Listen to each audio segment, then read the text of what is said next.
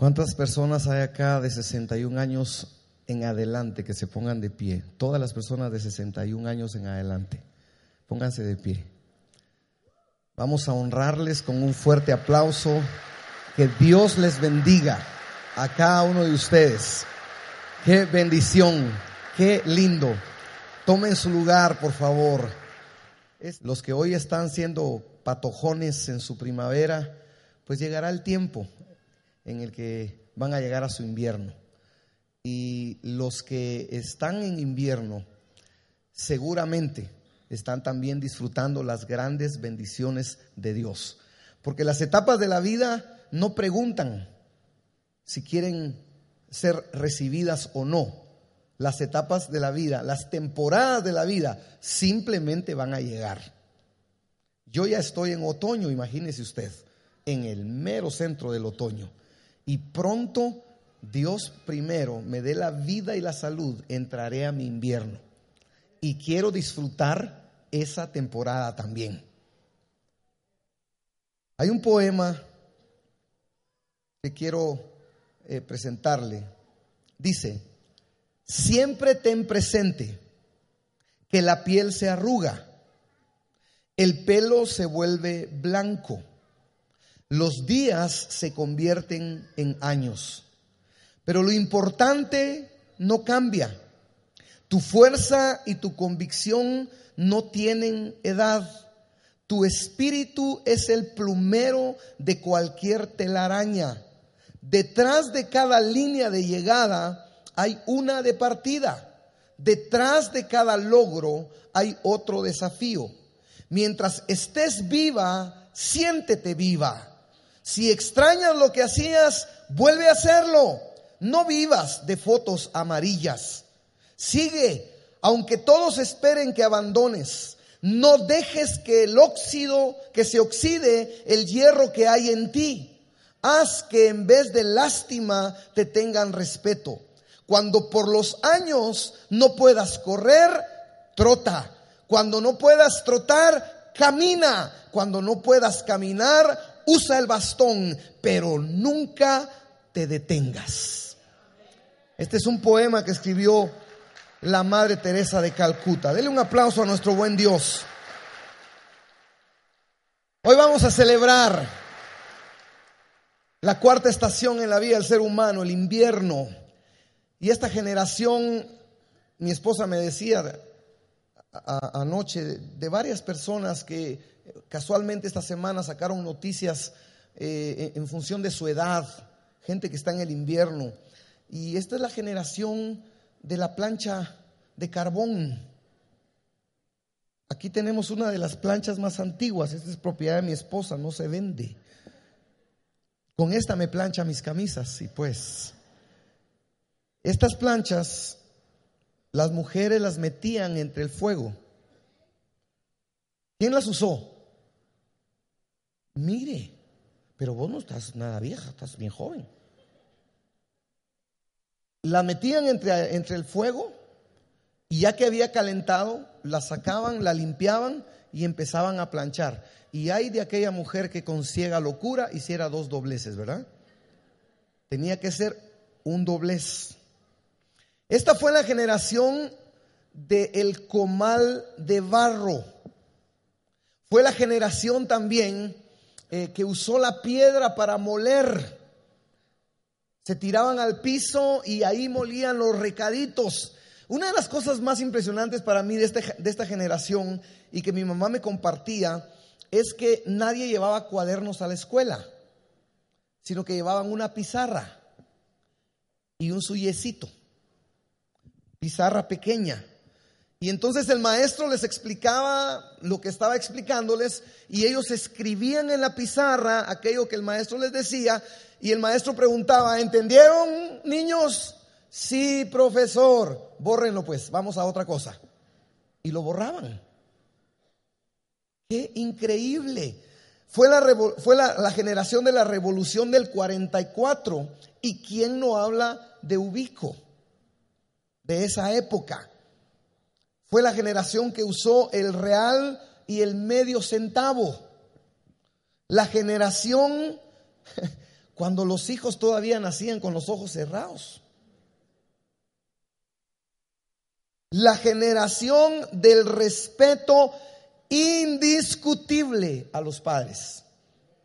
Una mirada hacían los papás y se cuadraban los, patojos. Hoy primero se cuadran los, patojos, los papás y los patojos nunca miran. No todos. Muchas personas no cumplen los 80 porque intentan durante demasiado tiempo quedarse en los 40. Amado hermano, cada etapa en nuestra vida es una etapa hermosa. No se quede en el lugar que no le corresponde. Sepa vivir esa etapa con lozanía, con alegría, con un corazón joven, con un corazón alegre. La edad madura es aquella en la que todavía se es joven, aunque el cuerpo se ha ido envejeciendo. Saber envejecer es la muestra mayor de gran sabiduría en el ser humano. La escritura en Jeremías 17:7 dice, bendito aquel o bendito el hombre que confía en el Señor, también la mujer por supuesto, y pone su confianza en Él, será como el árbol plantado junto al agua que extiende sus raíces hacia, hacia la corriente. No teme que llegue el calor y sus hojas están siempre verdes. En época de sequía no se angustia y nunca deja de dar fruto. Aquí hay personas que están en su primavera, que están en el verano, que están como yo en el otoño. Y por supuesto hay gente que está en el invierno de su vida. Hay una cosa importante que todos debemos entender cuando lleguemos a esta temporada del invierno en nuestra vida. Es el tiempo perfecto para confiar en Dios.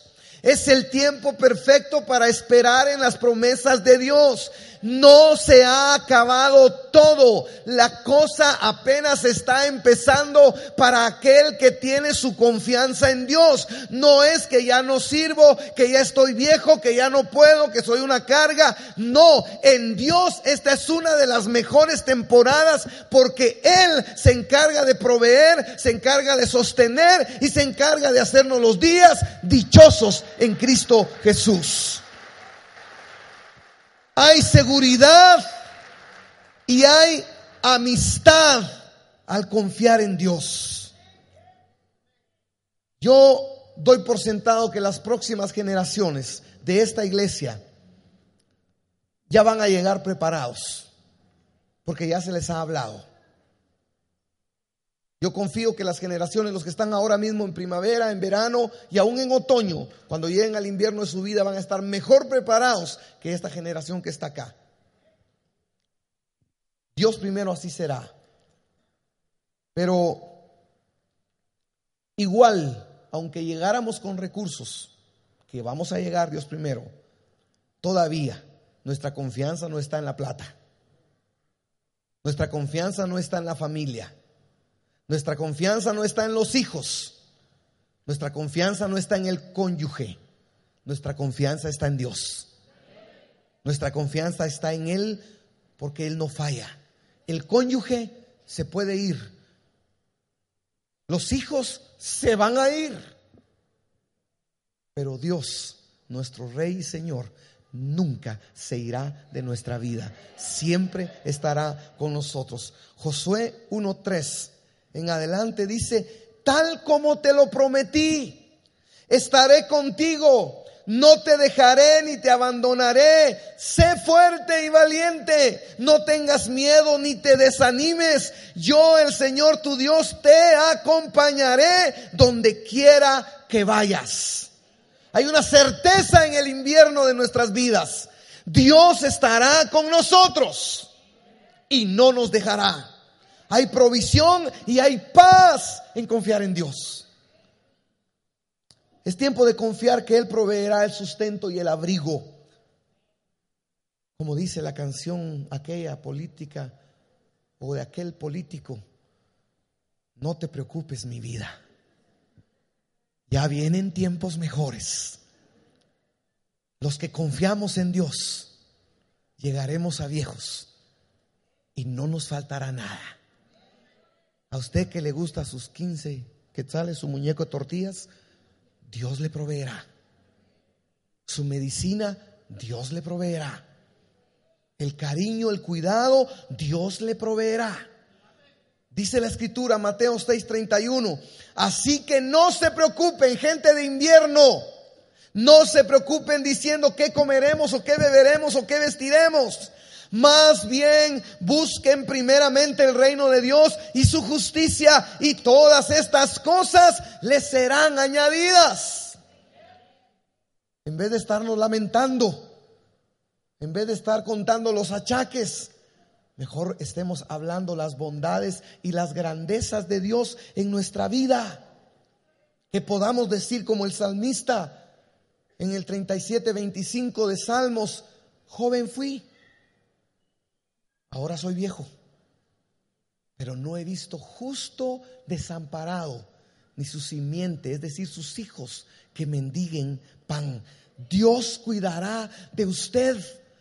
Ánimo, ánimo, ánimo. Dios cuidará de usted. Pastores, que usted no sabe mi situación en la que yo estoy. Mis hijos me abandonaron, mis nueras, mis yernos no quieren ni verme. Y mire hermano, me siento solo. Usted no está solo. Dios está con usted. Y toda esta gente que está acá, somos su familia. Estamos para apoyarle, para amarle y para decirle una vez más que Dios está con usted.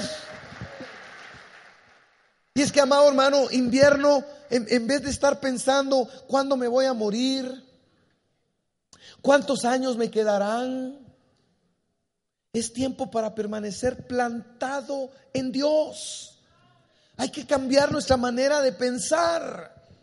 Jeremías 17:8 dice, será como un árbol plantado junto al agua que extiende sus raíces hacia la corriente. Es el tiempo para permanecer plantado en Dios. Ahora las personas que están en invierno, algunas más que otras, tienen más tiempo. Hoy vino mi madre, estaba con mi hermana en California. Hoy vino mi, hijo, lo anda, la anda recogiendo del aeropuerto, llevándola a la casa. Mi mamá tiene mucho tiempo. ¿Sabe qué hace ella todos los días a las 12 del mediodía? De 12 a 1 ora por todos ustedes, ora por mí. Todos los días, hasta la Monchi, la chuchita que tenemos. Monchi le dice, venite, vamos a orar, y ahí va la Monchi. Aquí ponete, le dice, y pum, se pone la chuchita, como que estuviera orando. Y ora con ella toda la hora, y después le abre la puerta y ya se va la Monchi a hacer travesuras, aunque oró. Es el tiempo para permanecer arraigados. Juan 7:37 dice, en el último día Jesús se puso de pie y exclamó, si alguno tiene sed, que venga a mí y beba. De aquel que cree en mí, como dice la escritura, brotarán ríos de agua viva. El invierno es tiempo para seguir en pie, alimentándose en la presencia de Dios, alimentándose en la palabra de Dios. No es tiempo para estar quejándose, no es tiempo para hacer sentirse que es una carga, es tiempo para conocer más a Dios, es tiempo para conocer más su palabra, porque hay una experiencia de vida y porque podemos ser bendición para los demás. ¿Cómo quiere llegar usted a su invierno? Mire, es interesante la famosa cercoya, un árbol grandísimo que puede llegar a vivir 2200 años, gigantescos. Tienen que haber ocho o diez personas para abrazar el tronco del árbol. Ellos extienden sus raíces y entre ellos mismos se abrazan, se amarran y se fortalecen. Y por eso pasan años de años de años y no caen. Dan sombra, dan espacio para los pajaritos que hagan sus nidos. Usted y yo nos tenemos que ver como esos árboles, esas cercoyas, esos General Sherman, que estamos ahí grandotes, robustos en nuestro invierno, que damos mucha sombra para acoger a los nietos, para acoger a los hijos, a las nueras, a los bisnietos, y en vez de estar sintiéndonos una carga, sintiéndonos que podemos apoyarles y ayudarles, amado hermano que está en invierno, usted que llegará al invierno, usted no ha sido llamado para ser un chiribisco enclenque. No, usted ha sido llamado por Dios para ser un, general Sherman, un general Sherman de esos árboles gruesotes, grandotes, que la gente puede ir y pedir de ella, tomar de ella sabiduría, ánimo. Ay, ¿cómo poder olvidar a nuestro amado hermano Antonio Peinado? Pronto lo vamos a ver. Algunos de ustedes más pronto que yo. No. Mi hermano Antonio hasta el último día de su vida fue una bendición. Yo quiero ser un anciano como él. Yo quiero llegar a ser un viejito como él. Siempre firmes, siempre con ganas de trabajar, siempre con ganas de ir adelante.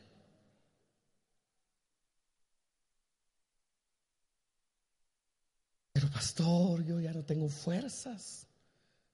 Me duele por aquí, me duele por allá. Mire, pastor, cuando yo me agacho a recoger algo, mejor me quedo un rato ahí viendo qué más encuentro para levantar, porque ya no me puedo levantar. Me truena por aquí, me truena por allá. Sí, los engranajes truenan. Pero lo de adentro, que es lo más importante, debe estar firme. A pesar de las situaciones de la edad que a todos nos tocan, hay que permanecer firme. Así que ningún anciano de esta iglesia, no porque sea de esta iglesia, pero porque Cristo está en sus corazones, ninguno de esta iglesia me anda como dando lástima.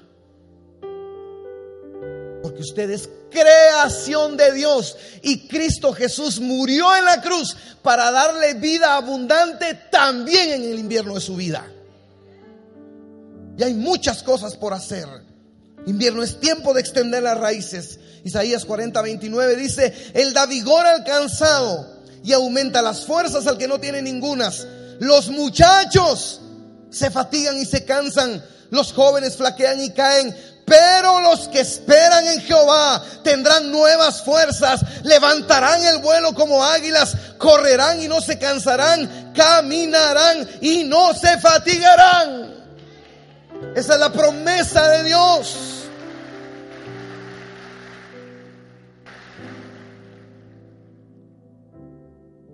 Cuando piensa que no puede, cuando se siente enfermo, cuando pensamientos a su cabeza lleguen, soy una carga. Pobre mis hijos, no pueden hacer nada por mí. Tienen que llevarme, tienen que traerme. Dígale al Señor, Señor, dame la actitud correcta para no sentirme como me siento, sino para hacer bendición y abrir mis raíces a aquello por lo cual tú todavía me tienes en este lugar, para hacer bendición a mi familia, para hacer bendición a la comunidad. Deje un legado. Cuando usted llegue a esa edad, o usted que está en esa edad, dejemos un legado. Dice Proverbios 13, 22. El hombre, por supuesto la mujer también, de bien deja herencia a sus nietos. Y yo no le estoy hablando necesariamente de dinero. Aunque si usted puede dejarle a sus nietos unas sus dos, tres casitas a cada uno, pues los nietos no se enojan, ¿verdad, nietos? De lo que yo estoy hablando es del ejemplo. a usted lo, a usted lo vean en el invierno de su vida, pero que le sirve a Dios. Que vive para Dios. Que es sabio. Que es prudente que es honesto, que es honesta, que es una anciana con sabiduría, que es una mujer mayor, que tiene un corazón para los jóvenes. Es el tiempo de enfrentar la situación a la que usted esté viviendo. Ninguno de nosotros digamos cuando estemos en esa edad, ay Malaya, mis 15 años. Cuando yo tenía 15 años, eso ya pasó, hermano, hermana. Hoy usted tiene 80. Diga, bendito sea Dios, que lujo vivir 80 años. Yo le pido al Señor que me regale los 95. No sé si mi esposa aguante, pero yo estoy pidiendo los 95. Pero es que eso de estar ya uno después de los 70 ya cuesta caminar, pero todavía se puede. Pero es que ya, mire, uno no come de todo, pero algo come. Pero mire, uno ya como que se duerme temprano, pero se duerme. Nos toca ver las cosas buenas de esa temporada en nuestras vidas. Le repito, deje de llamarse viejo, vieja, inútil. Es que yo soy un inútil, soy un estorbo, soy una carga, soy un enfermo. No, ese no es su nombre. Su nombre es la niña de los ojos de Dios. Creación nueva en Cristo Jesús. Bendecido en las alturas por Dios nuestro buen Señor. Usted en Cristo Jesús es bendecido. Deje de hacer sentirse que, ay, tenga lástima de mí. Proverbios 18:20 dice, cada uno se llena con lo que dice y se sacia con lo que habla. En la lengua hay poder de vida y muerte. Quienes la aman comerán de su fruto. Yo lo animo cuando usted llega a esa etapa, usted que está ahí, deje de estar acuchuchando las enfermedades. Hay viejitos que se sienten tan orgullosos de su currículum, ¿verdad? Es que mire, fíjese que yo tengo un tumor por acá y también tengo un ganglio por allá. Y fíjese que tal columna, y empiezan como, como 15 cosas. Y les encanta decirle a todo el mundo las cosas que tienen.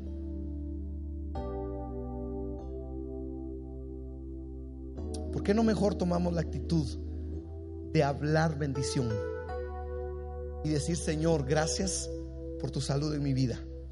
Gracias por lo que estás haciendo conmigo recibo este tiempo, esta temporada como algo tuyo. Solo te ruego que no me dejes.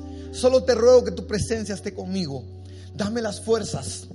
Si ya no voy a poder correr, voy a trotar. Si ya no puedo trotar, voy a caminar. Y si no, usaré el bastón. Y si no, usaré el andador. Y si no, iré en una silla de ruedas. Pero nada me va a quebrar. Nada me va a sucumbir Voy a confiar en ti porque tú eres mi bendición. Y no voy a hablar cosas que me van a hacer más viejo.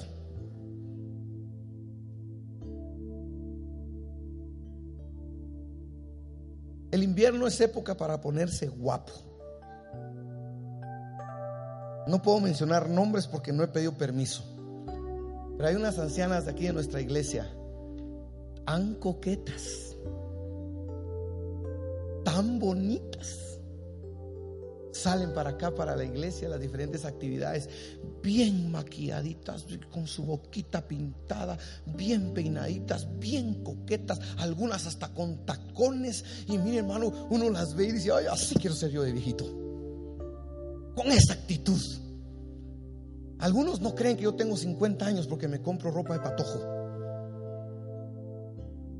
Hasta los patojos me dicen, pastor, ¿y dónde compró esos botines? Ahí ando viendo fotos de patojos vos y me pongo la ropa de patojos. Que lleguemos a grandes, pero jóvenes de adentro. Vistámonos bien como para una fiesta. Con lo poco, mucho que tengamos, cuando estemos en el invierno, usted que está en el invierno, tenga su mejor actitud, afeítese. Aunque sea siete machos, aunque sea chotío las hermanas. Pero que uno cuando los vea diga, ay, así quiero ser yo. Que lo inspiren a uno, que le den ánimo. Dice primera carta a los tesalonicenses 5:11, anímense y edifíquense unos a otros tal como lo vienen haciendo. Amado anciano, de ser posible, no se encierre en su casa. Salga, aunque sea dar una vuelta a la cuadra, ejercítese, disfrute su vida. A mi hijo le regalaron un perrito, la Monchi, famosa Monchi. Y nos vinimos a dar cuenta, o yo por lo menos me vine a dar cuenta, cómo un perrito es de gran terapia para un anciano. Hijos que están acá, nietos que están acá. Usted pudiera bendecir a su abuelo, a su abuelita, con un buen perrito, un gato. ¿Va un elefante, pues?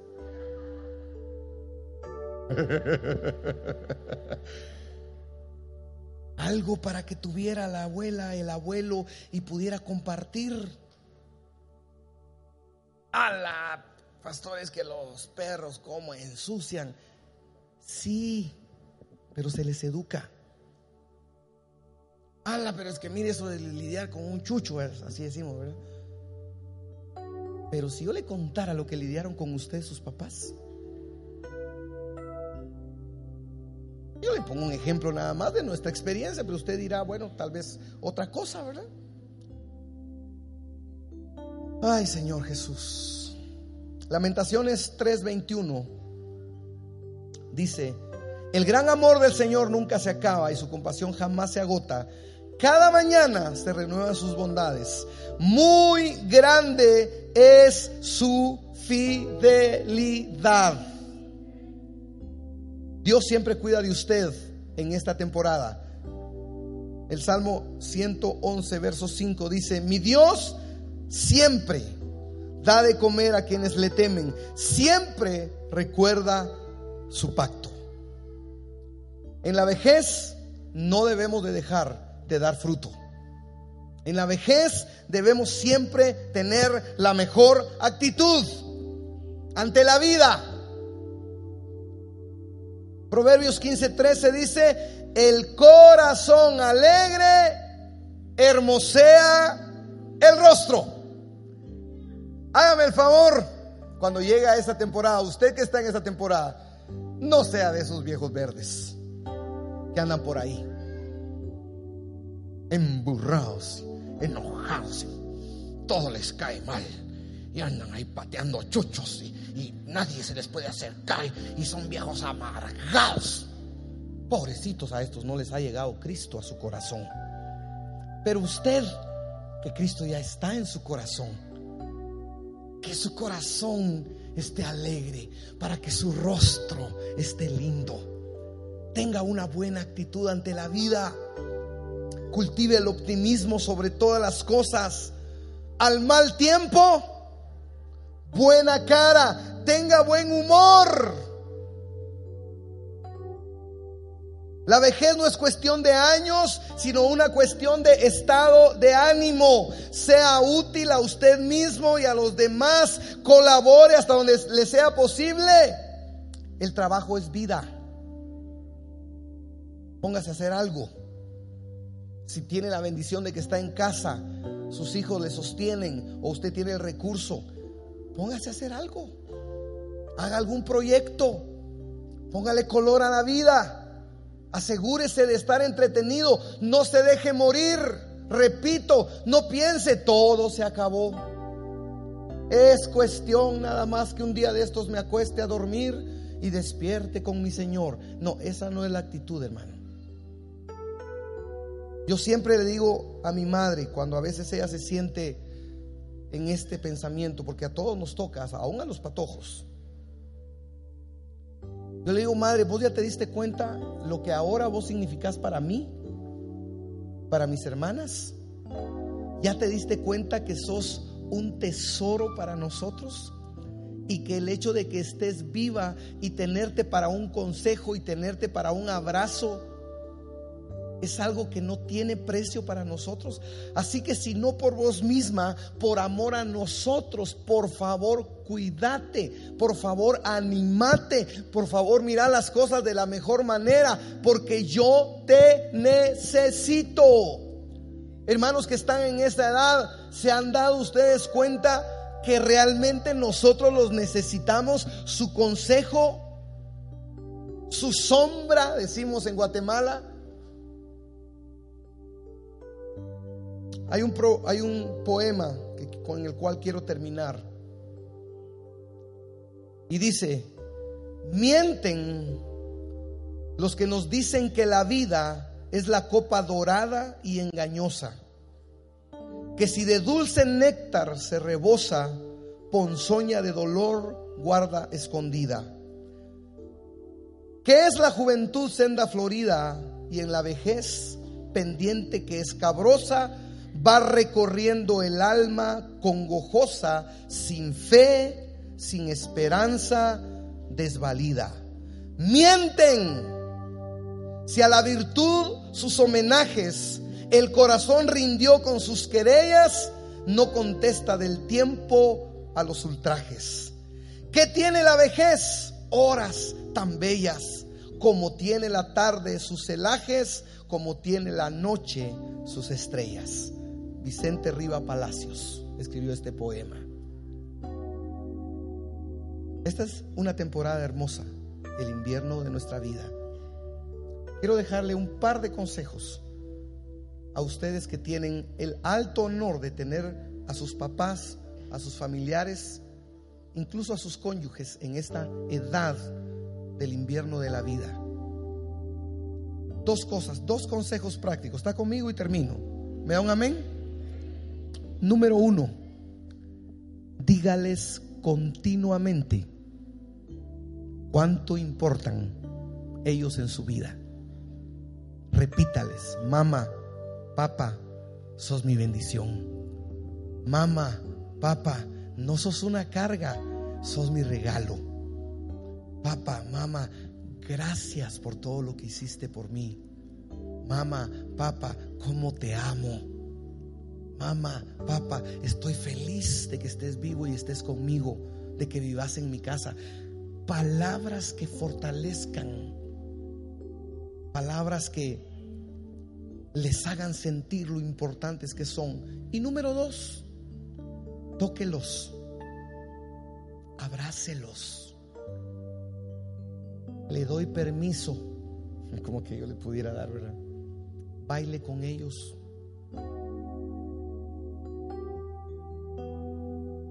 Yo abrazo a mi madre de vez en cuando y la abrazo, le digo, te chingo, te chingo, te chingo, te chingo te chingo, te chingo, como la marimba. Ahí está mi madre, bailadora, mi madre fue bailadora y media. Y yo la abrazo y me la disfruto. Antes abrazaba a mi madre por aquí, ahora ya la abrazo como por aquí. ¿Qué pasa? Pero yo trato de abrazarla, le sobo su espaldita, le beso su cabeza, la abrazo le digo, madre, qué lindo que te tengo. Ahorita que mi hijo me mandó la foto que la recibió en el aeropuerto, de verdad me alegré. Tan contento que me puse de ver su carita en la foto con mi hijo. Y estoy ya como emocionado de ir a abrazar al mediodía. Hábleles cosas lindas. Tóquelos, abrácelos. Ay, pastor, pero ya ni mi papá, ni mi mamá, ni mi abuelo, ni mi abuela están. Pero yo le aseguro que hay un montón de gente aquí a la que usted con todo respeto pudiera extenderles un abrazo, un beso, con el debido respeto y palabras también de ánimo. La primavera es una etapa preciosa. Dios está ahí. El verano es una etapa increíble, incansable. Dios está ahí el otoño, la mejor etapa. Sí, ¿verdad? Que ahí estoy yo. Dios está ahí. Y en el invierno también Dios está ahí. Porque adentro seguimos siendo los mismos. De afuera nos vamos arrugando, se nos va cayendo todo, pero de adentro, en Cristo, seguimos fortalecidos. Den un aplauso a Él si lo desea hacer, por favor.